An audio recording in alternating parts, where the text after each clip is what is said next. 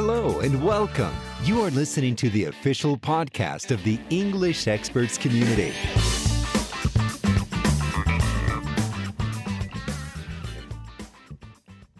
I feel good. I knew that I wouldn't. Olá, amigos do English Experts. Aqui é Alessandro Brandão, de Montes Claros. Aqui é o Odir Ferreira, direto de Bebedouro, interior de São Paulo. E eu sou o Daniel Bonatti e estou em São Paulo, capital. Hoje o nosso bate-papo é sobre entonação, então prepare seu headset e aproveite.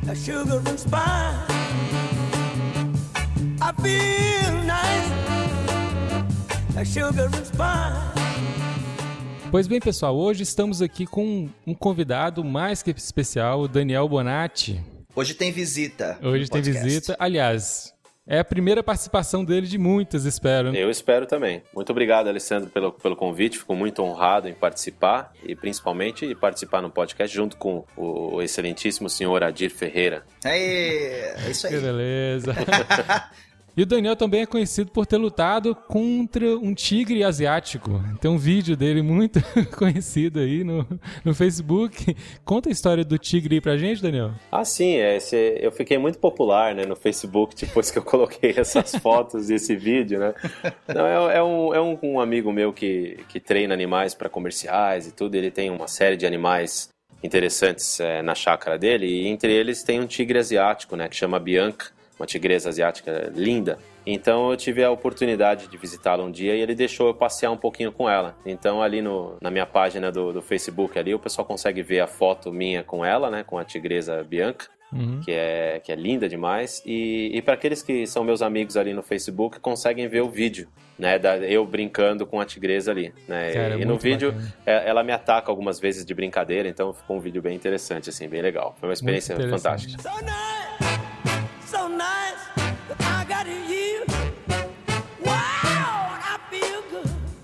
Daniel, conta um pouquinho aí sobre sua profissão. Você é intérprete, tradutor, é professor. Exatamente. Há mais de 20 anos eu dou aula de inglês. Eu comecei com 17 anos. Também sou tradutor. E para né, quem não sabe a diferença do tradutor e do intérprete, o tradutor faz trabalhos escritos, né? E o intérprete faz a tradução falada, né? A interpretação falada. Então eu faço os dois, além de, de também dar aulas de inglês e desenvolver um método de ensino. Você é muito conhecido aí no, no meio dos intérpretes como o cara que domina essa parte da interpretação para bandas de rock, né? Você acompanhou muito esse pessoal aí no início. Exatamente, eu, fui, eu trabalhei uns bons anos aí é, como intérprete de bandas que vêm fazer show no Brasil. Uhum. Então, é, é mais ou menos assim, você é intérprete barra um babá da banda, né? Porque você tem que buscá-los, você pega no aeroporto, leva pro hotel, leva para desde passeios até é, ensaios e programas de televisão e rádio, e aí durante o show também você fica ali ao lado, acompanha e embarca a, a turma de volta para casa. né? Então é esse é o trabalho do intérprete para bandas. Né? Hoje em dia eu não tenho feito muito porque eu tenho dedicado a outras atividades. Mas é, já fica aqui o convite para a gente gravar um podcast só sobre a profissão de intérprete. Eu acho que vai ser muito bacana. Já fica aqui o convite para você. Nesse outro podcast você já explica mais para a gente como é que é essa vida de intérprete. Ótimo, beleza, a gente já fica aqui aceito então o convite para fazer esse outro podcast.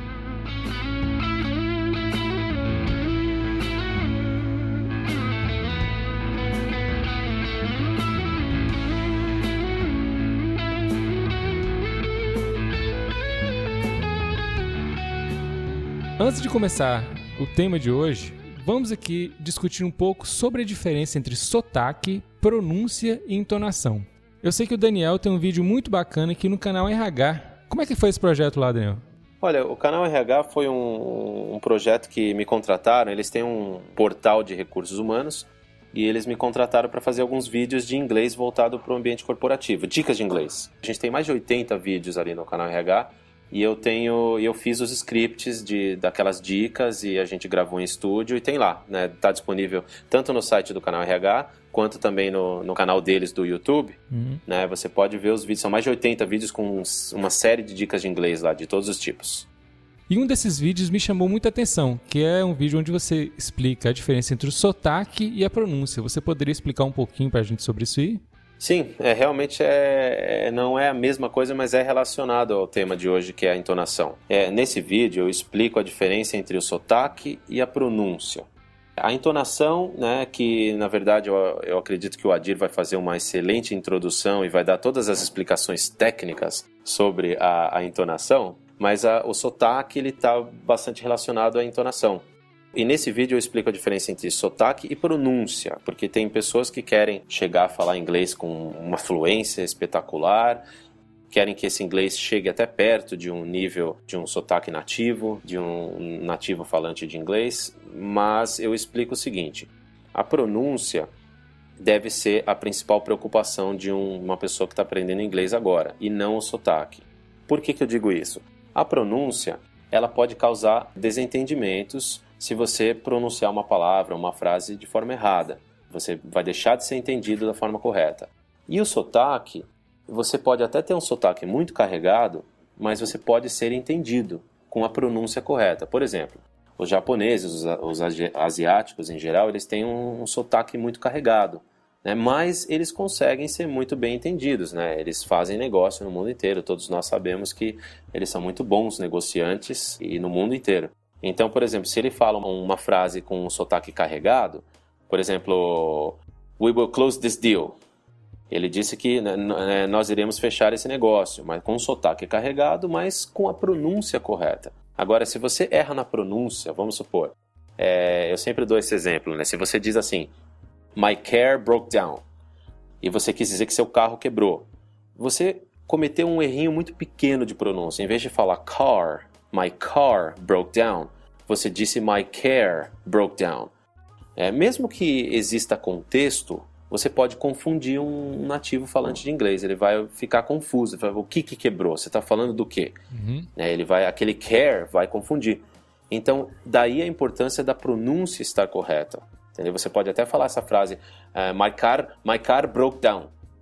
Né? Você falou, por exemplo, eu vou falar com sotaque indiano, ou seja lá, algum outro sotaque, bem carregado, mas a pronúncia foi correta. My car broke down. E tá claro, o americano né? pode até entender. Né? Ele vai, até, vai entender que o carro quebrou. Agora, se você fala tudo bonitinho, my car broke down, você cometeu um errinho de pronúncia que vai evitar que você seja entendido corretamente. Perfeito, ficou bem claro aí. Eu sempre digo, então, que o sotaque é, a pronúncia, na verdade, deve ser a preocupação maior e não o sotaque. Né? Agora, com relação à entonação, eu vejo muita semelhança, muita é, relação entre entonação e a pronúncia. Mas eu vou deixar para desenvolver isso um pouquinho depois, porque, em primeiro lugar, eu já falei bastante, e em segundo lugar, eu estou ansioso para ouvir as explicações fantásticas do Adir Ferreira. Adir Ferreira. Ele mesmo. Você que é um cara que adora entonação, eu sei disso porque você, a gente já conversou muito sobre o tema. É, dá aí pra gente o conceito de entonação.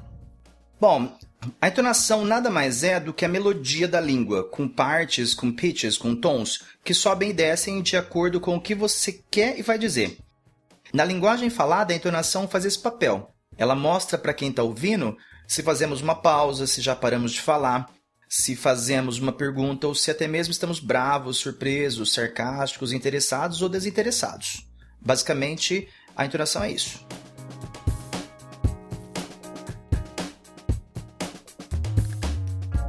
Ontem eu estava me preparando aqui para esse podcast, preparando a pauta e tudo mais, e eu falei assim: eu vou fazer um teste aqui. Eu vou ligar a TV e vou passar a prestar bastante atenção na entonação. Então, a primeira coisa que eu ouvi quando eu liguei a TV, um canal é, de séries em inglês lá, foi um, um personagem entrando lá num, num, num local falando assim: Oh, this is so nice. E no português, por exemplo, a gente não fala, ah, isso é muito bacana. Então, há uma diferença nisso aí. E ter noção que há uma diferença de entonação entre o português e o inglês é muito importante e ajuda muito na comunicação. Ah, é, ah isso é verdade. No meu caso, eu sempre gostei muito da parte da pronúncia, entre várias outras áreas do, do inglês que me interessam, e eu sempre me esforcei muito para soar como um nativo. E o estudo mais aprofundado da pronúncia tem me ajudado com isso. Até hoje eu estudo muita pronúncia. É isso que eu percebo. Muitos estudantes, eles não querem apenas falar o idioma, eles querem falar bem a ponto de alguém elogiar, né? Assim, que, poxa, você soa como nativo. Isso acontece com você também, Daniel? Você tem essa pretensão de soar como nativo ou vem naturalmente? Olha, eu nunca tive essa pretensão consciente, sabe? Eu acho que eu comecei a aprender inglês quando eu era moleque, assim, né? Com 14 anos, 13 anos. É, muita influência aqui do meu pai, aqui em casa, é, música. A música fez, fez um papel super importante na, no meu aprendizado. E também eu convivia com alguns colegas americanos, jogava basquete com eles e participava de eventos esportivos e tal.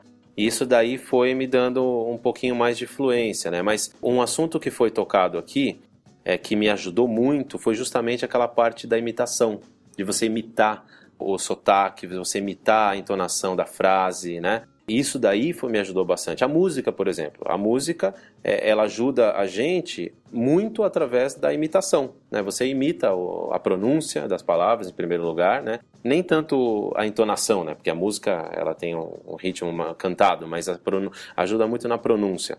Mas imitar, quando você vê um filme, quando você ouve alguém falar, imitar aquela frase naquela entonação ajuda muito. E eu vi que esse foi um assunto aqui abordado então, Daniel, muitos estudantes de inglês acham que é meio ridículo ficar imitando a entonação de um falante nativo, mas eu acho que é essencial para ter uma pronúncia melhor. E eu recomendo que sim, todo mundo imite, imite, imite mais um pouco. Você só terá bons resultados com isso. Eu tive.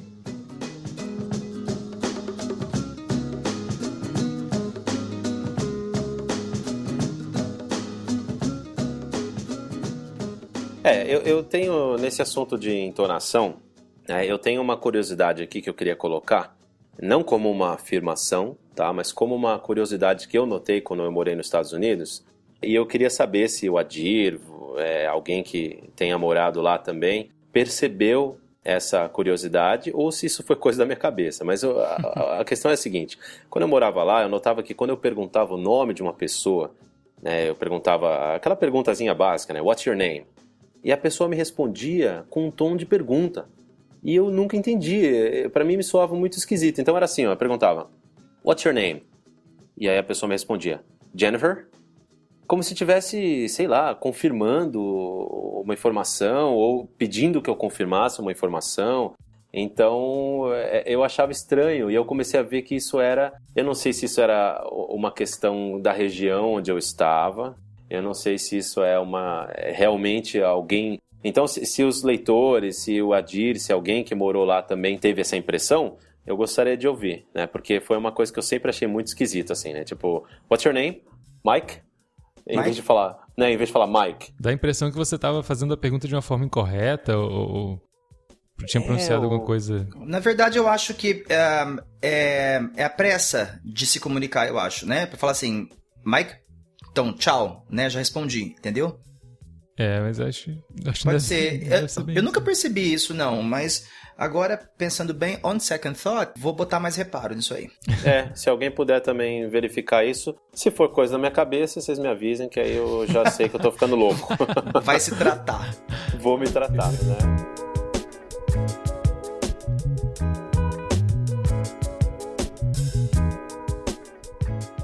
Daniel, o que é uma boa e uma má entonação aí? Na minha opinião, uma pessoa com boa entonação se torna mais eloquente, o que é super importante no mercado de trabalho atual. Além disso, ela evita desentendimentos causados pela má entonação. E a má entonação pode sim causar confusão. Vamos pegar um exemplo de uma pergunta bem simples. Por exemplo, What time is it? Que horas são? Experimente fazer essa pergunta com um rising intonation, que é aquela tal da entonação crescente, ao invés de fazer com a fallen intonation, que é a entonação decrescente, como será recomendado por nosso especialista Adir Ferreira, por se tratar de uma pergunta que não é respondida com sim ou não. Você pode até obter a resposta certa, mas vai ver uma cara de interrogação da pessoa. Por exemplo, em vez de você falar What time is it? Você fala What time is it? A pessoa vai ficar confusa. Uhum. Ela vai é como se você estivesse perguntando para a pessoa assim: que horas são mesmo? Que horas são agora mesmo?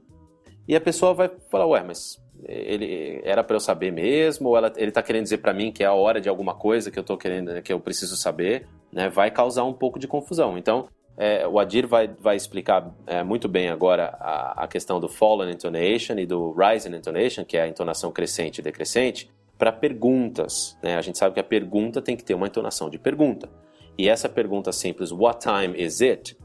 Ela deve ter a entonação falling, ou seja, você deve a entonação deve cair no final da frase. What time is it? É, você está falando e eu acabei de lembrar aqui. Isso não poderia soar de forma incorreta como um sarcasmo, por exemplo, como a Adi disse? Pode sim, exatamente. Foi exatamente o que o Adir falou. A entonação, ela pode significar sarcasmo, é, cansaço, é, um monte de coisas, né? Desinteresse, como ele falou. Uhum. Então, se eu chego para uma pessoa e em vez de fazer a entonação correta, que seria essa, What time is it? Eu chego para ela e falo, What time is it? Ela é como se eu estivesse falando, que horas são mesmo? Sabe? Então ela pode causar confusão, pode parecer um sarcasmo, pode parecer que você está brincando com a pessoa, entendeu? Uhum. Então é, você pode não obter o, esperado, o resultado esperado, que seria obter as horas. É, vamos supor que você tenha marcado algo, algo com a pessoa e você chegou, what time is it? Aí, como se uhum. você estivesse lembrando, olha, esqueceu do nosso, do nosso trato, alguma coisa Ex desse tipo. Exatamente, é. Exatamente. Faz sentido, né? Bem isso. Isso mesmo. E outro ponto importante da entonação é a ênfase em algumas palavras da frase, que a gente chama em inglês de stress. Correto, Adir? É esse o termo técnico? Sim, senhor. Word stress. Muito obrigado. Word stress. Então, o stress é a ênfase que a gente dá em algumas palavras da frase, para que ela soe natural e correta muitas vezes. Né? Então, por exemplo, vou dar um exemplo de uma frase bem simples, tá? Mike is a doctor. É, eu vou apertar a tecla SAP agora. Agora eu lembrei do Ulisses, não. né? É, o, o, o, nosso amigo Ulisses. Não, agora você o... vai apertar Abraço pro nosso amigo Ulisses. Abraço. Apertando a tecla SAP aqui, o, o Adir vai traduzir para mim a frase Mike is a doctor. Por favor, Adir. Mike é médico. Muito bom. Perfeito. Então essa frase simples, que tem quatro palavrinhas, a gente pode dar ênfase em palavras diferentes dessa frase e com significados completamente diferentes. O contexto vai mudar. Então vamos supor, se eu vou pegar essa frase, Mike is a doctor, eu estou falando agora num tom neutro. Agora, se eu der o ênfase na palavra doctor, eu vou pronunciar a frase da seguinte maneira: Mike is a doctor. Not a lawyer. Exatamente, é isso mesmo, Adir. O contexto é: eu estou dizendo que ele é um médico. Talvez outra pessoa tivesse achado que ele fosse um advogado. Então eu estou dando ênfase que ele é um médico. Então eu estou falando Mike is a doctor. Então o meu ênfase está na palavra doctor. Agora vamos mudar o ênfase da nossa frase. Vamos tirar do doctor e vamos colocar no Mike. Então a minha frase vai ficar assim: Mike is a doctor. Que contexto seria esse então agora? Talvez alguém precisasse de um médico na sala porque alguém estivesse passando mal. E aí então alguém aponta, indica e diz: Mike is a doctor. Ou seja, o Mike é um médico. Agora a ênfase vai na pessoa e não na profissão. Tá dando para acompanhar? Perfeito. Né? E agora, se a gente mudar a ênfase, então, e colocar a nossa ênfase no, no verbo, no is, então vai ficar assim: Mike is a doctor. Qual seria o contexto agora? Talvez alguém tivesse duvidado que ele fosse um médico, né? Então, por exemplo, não, mas o Mike, sei lá, ele não é médico, ele é um, um enfermeiro, de repente. Mas aí alguém fala, Mike is a doctor. Então a ênfase está no verbo, ele é sim um médico. Então aqui a gente vê como a entonação é importante dentro de um contexto, né? E da gente dar a ênfase correta na palavra correta. Falei besteira aí, senhor especialista Adir Ferreira? Não, tá tudo correto.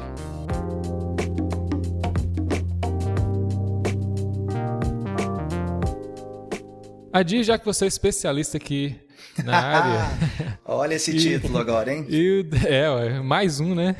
E o Daniel já falou que sobre os tipos de entonação. Dá uma dica aí pra gente, quais são os tipos, explique isso melhor pra gente.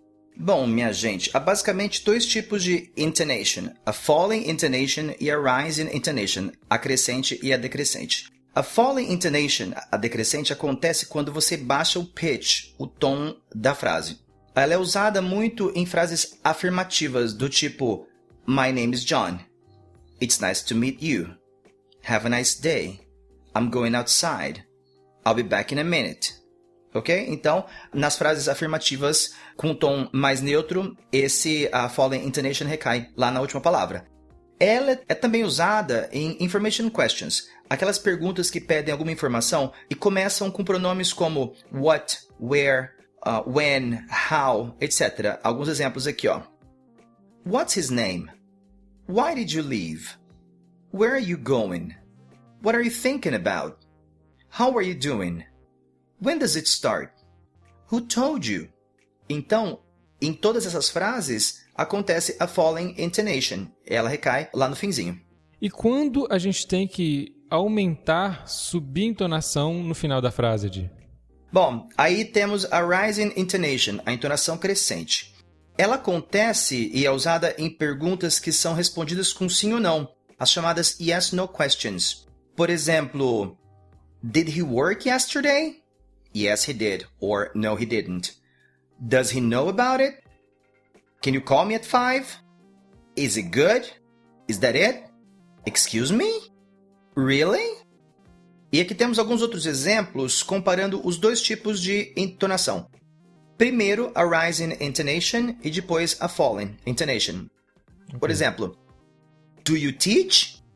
Where do you teach? Did you see the movie? When did you see the movie? Do you know that guy? How do you know that guy? Did you buy the car? Where did you buy the car? Do you work there? Why do you work there? Aqui pensando como estudante iniciante, eu fico aqui na dúvida, como é que eu vou escolher isso durante a minha fala?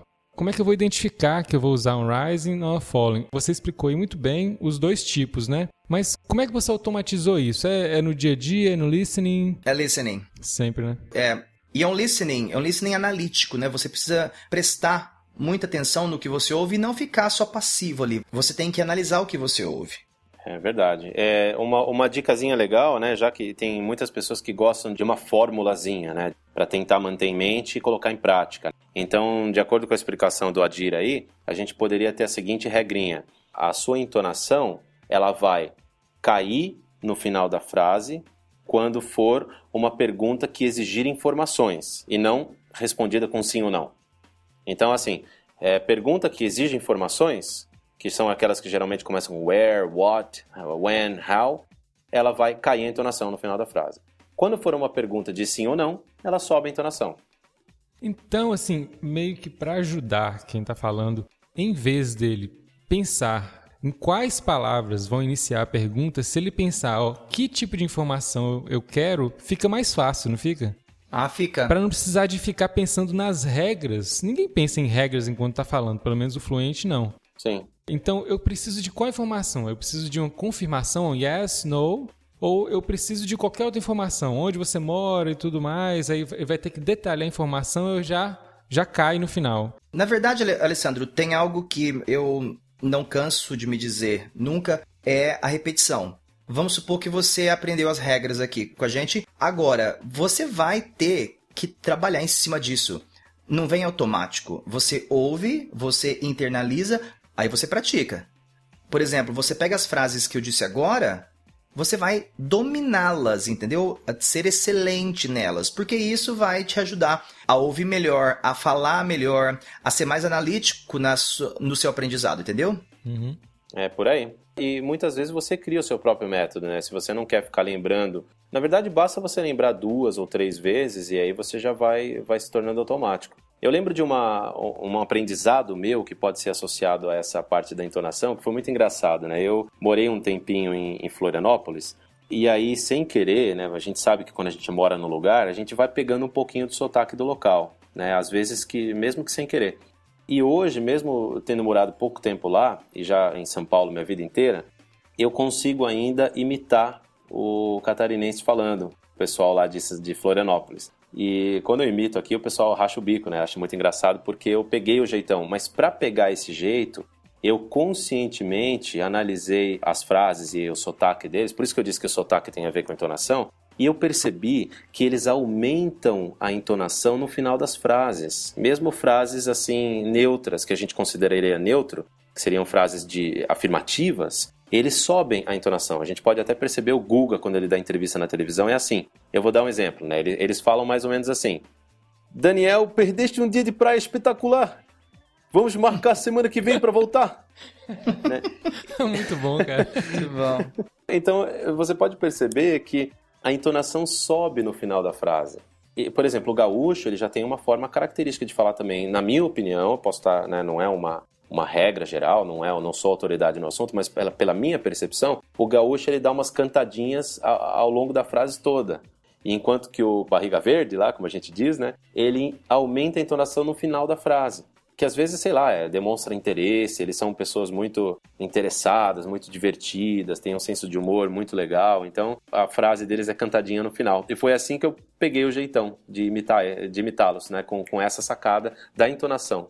Você, você falou aí sobre a imitação, eu acho bem interessante, uma coisa que eu tenho, pensei aqui agora, é que você, por exemplo, tem essa facilidade em imitar. O Adi também, ela é bem, uh, como é que eu vou dizer, ah, tem essa também, percepção muito boa. Imitativo. É, é o Adir imita galo, ele imita cachorro, ele imita Tudo, passarinho. É, é muito bom. E, e, e, também com esse lado da música. Eu lembrei do Marcelo Diné, é, e eu sei que ele aprendeu o papiamento, que é uma língua falada numa região muito pequena ali, naquelas ilhas caribenhas, em Coraçal, por exemplo. E ele usou essa habilidade, esse dom dele de imitar. Ayo turende com Botabai, na primeiro lugar me apresentar para Bosnan, meu nome é Marcelo, me tá um comedian aqui de MTV de Brasil. Pero com e gai eita papel papiamento. Sim, para sobra, anha passar, vai a rua e cursou e massinha um tique de papiamento. Sim, bom. E essa aqui tá me promete stand-up de papiamento. É, eu já ouvi ele falando inglês, é, espanhol, então ele usa muito isso para desenvolver o idioma. E o que o Daniel falou aí me lembrou muito isso. É, levar para esse lado mais, sei lá, mais descontraído, né, para aprender o idioma ajuda muito. Com certeza. Deve ser esse um pouco. Olha, eu acho que eu descobri o segredo de vocês, viu? Ah, é, a imitação. Então. Poxa. E vai, vai pro ar isso aqui. É imitação, Perfeito. manda bala.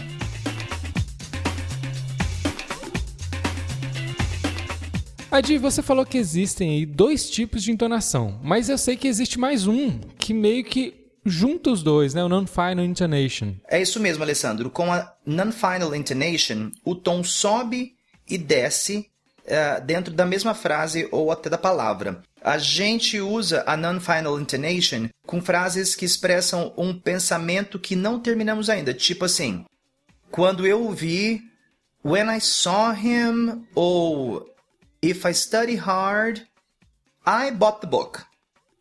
I bought the book but I didn't read it. I finished school. When I finished school, I moved to New York. I'll study hard.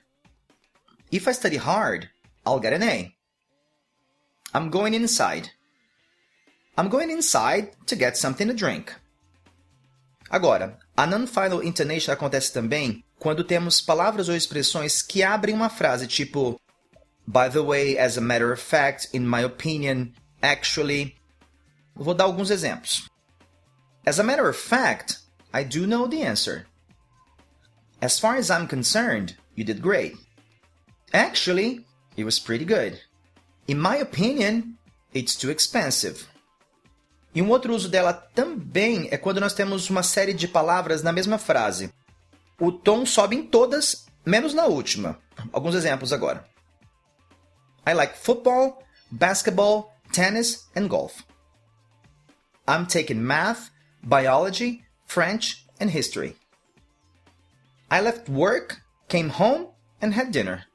Eu lembrei aqui de uns exemplos que a Rachel, do Rachel's English, dá nos vídeos dela. Ela sempre coloca aquela setinha. Home. Sim. Tá, é, como exatamente. se cada palavra começasse é, é. um pouco alto, abaixasse o tom e depois subisse no final. Cada palavra tivesse uma setinha assim com uma curva para cima, né? É isso mesmo. E o último, mas não menos importante, quando nós expressamos uma escolha entre duas coisas, a entonação sobe na primeira e cai na segunda. Por exemplo, Do you want to eat in or eat out? Is your birthday in March or April? Do you speak Spanish or French? Is his name Adir or Alessandro? E é claro que com algumas frases prontas, você pode mudar o tom para expressar o sentimento que você está sentindo no momento. Por exemplo, a palavra really. Tô curioso. Really? Indignado. Really? Bravo. Really? Decepcionado. Really? Eu sempre também procuro me colocar, como você mencionou algumas vezes durante o podcast, eu sempre procuro me colocar é, no lugar daquela pessoa que está aprendendo inglês, está começando, né? E procurando saber ou, ou perceber se o que a gente está passando é relevante, ou deu para fixar, ou ficou muito confuso, não sei o quê. A gente falou um monte de coisa, algumas dicas legais, algumas informações mais técnicas, né? Agora, eu, eu imagino que o pessoal fica se perguntando assim, né? Tipo, tá, mas é, que regra que eu vou decorar? Como é que eu vou melhorar a entonação, né? O que, que fica disso tudo, né? Eu acho que, é, apesar das regras da parte técnica, a entonação, é, eu sempre gosto de fazer um comparativo com o nosso próprio idioma, com o português. É, eu, eu, eu, sou um pouquinho de uma linha diferente daquela que acha que a gente não pode traduzir, comparar. Eu gosto sempre de comparar, que eu acho que ajuda. Né? É, muitas coisas são muito parecidas com o nosso idioma, com a nossa entonação. Por exemplo, aquele exemplo que eu dei do Mike is a doctor, se a gente traduzir, se a gente for colocar isso no contexto do português, vai ser exatamente a mesma coisa. Concordam comigo? Uhum. Vai ser igual, por exemplo, se eu falar assim, o Mike é um médico, o Mike é um médico, o Mike é médico, vai ser a mesma coisa. Não mudou nada, né, do que o, o exemplo que a gente deu em inglês, do Mike is a doctor, ou Mike is a doctor, ou Mike is a doctor. É, então, a entonação, eu acho que é legal eles eh, ouvirem essas dicas para terem a consciência dessa entonação no inglês que pode causar algum desentendimento, mas que em português da mesma forma. Né? Então é só da mesma forma como a gente tem que ter uma entonação correta em português para ser eloquente, para falar corretamente, a gente também para ser entendido, para ser bem entendido, no inglês mesma coisa, transferir isso para o inglês. Eu acho que não existem tantas diferenças de entonação do inglês para o português. Por exemplo, esse exemplo que o Adir acabou de dar. Assim, você prefere é, café ou chá? Não acontece em português também? Sim. Uhum. Né? Mesma coisa, né? Uh, would you like some coffee or tea? Então, quer dizer, o primeiro aumenta, o segundo diminui. Português, a mesma coisa. É, a gente percebe que a nossa língua não está tão longe do inglês em termos de entonação e de ritmo também. Então, eu, eu acredito que essas dicas é, servem para o pessoal ficar consciente dessa, da importância da entonação e de algumas curiosidades que a gente colocou aqui, né? De como, de quando que aumenta a entonação, como, quando é que diminui, que nem aquele caso das perguntas, né, do, do rise in intonation, quando aumenta, quando é uma pergunta de sim ou não, e no fall in intonation, que diminui, cai a entonação, quando é uma pergunta que pede informações. Uhum. É, resumindo, acho que é isso aí, né? É, no momento do estudo, é bacana a gente entender que há regras, não, não é bem regras, que há alguns padrões da língua, né? Mas é, é, aquilo que vocês disseram. A gente não vai ficar prestando atenção nisso o tempo todo, até mesmo porque não, não há tempo para isso, né? Durante uma, uma conversa normal, uma conversa informal. É importante perceber isso durante os estudos, praticar isso para que isso fique de forma automática. É isso aí, falou e disse.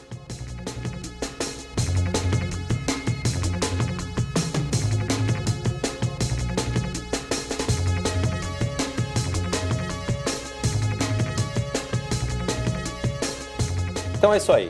Eu sou o Daniel Bonatti eu sou da Itrad Idiomas. É, você encontra o nosso site em www.itrad.com.br. Eu sou Adir Ferreira e você me encontra no adirferreira.com.br e no Adir Ferreira Idiomas no Facebook, facebook.com barra Adir Ferreira Idiomas. E eu sou Alessandro Brandão e você me encontra no englishexperts.com.br. Assine e avalie o English Experts Podcast no iTunes ou no seu aplicativo favorito de podcast no iPhone, iPad ou Android. Deixe aí o seu comentário, sugestão ou crítica. O importante é participar e dar o seu feedback. Obrigado por ouvir o nosso English Podcast e até a próxima.